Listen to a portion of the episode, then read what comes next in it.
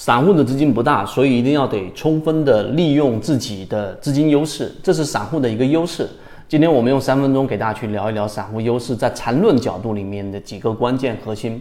首先，第一个就是在我们的交易过程当中，买卖点是有周期的。为什么我们说买卖点是有周期的呢？呃，如果你要等一个日线级别的第一类型买点，可能到一年到两年才会出现一次。所以在你交易过程当中，你只要等待的是小级别的，例如说五分钟的或者十五分钟级别的第一类型或者第二类型买卖点，那么它可能在两天或者三天当中就可能出现一次。所以你不用一直摁着我们常说的第一类型买点找日线级别，因为这样子你去筛选的话，除非市场出现极值，这种情况之下你才能去把握。第二个就是你在操作过程当中，你在同级别的买点当中买入了，那么你一定要等到同级别的卖点当中才去做卖出，除非你的交易频率、短线技巧非常非常强。除此之外，你举个例子，我们刚才说你日线级别买入了，但在过程当中你频繁的用五分钟或者一分钟或者三分钟的这种级别的这一种背驰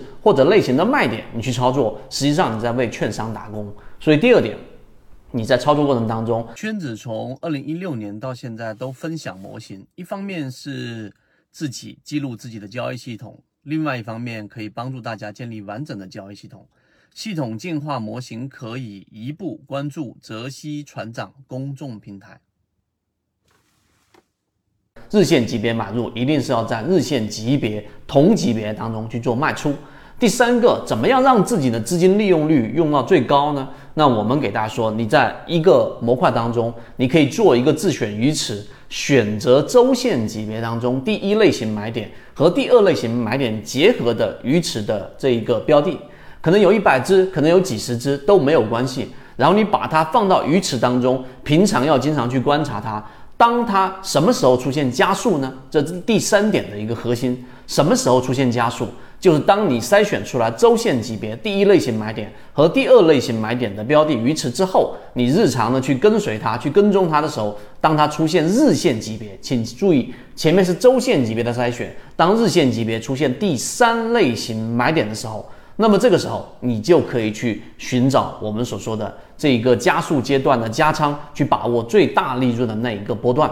这是我们给大家讲的第三点。再往下一点呢，就是你要去筛选的卖点。当一个标的形成了一个中枢的时候，形成一个趋势的时候，你注意在第二个和第三个中枢一旦形成上升趋势，第二、第三个中枢一旦形成的时候，随时找卖点。那么同样的方向啊，你反向去理解。当一个标的形成下跌趋势，缠论当中说的下跌盘整、下跌盘整，那么这里面形成第二个和第三个中枢的时候，你就随时随时要考虑找买点了。因为这个时候，当它下探失败，那在次级别上发生一个背驰，那么这个位置上你就可以去做一个我们所说的这个第一类型的买点，或者是去做你的底仓。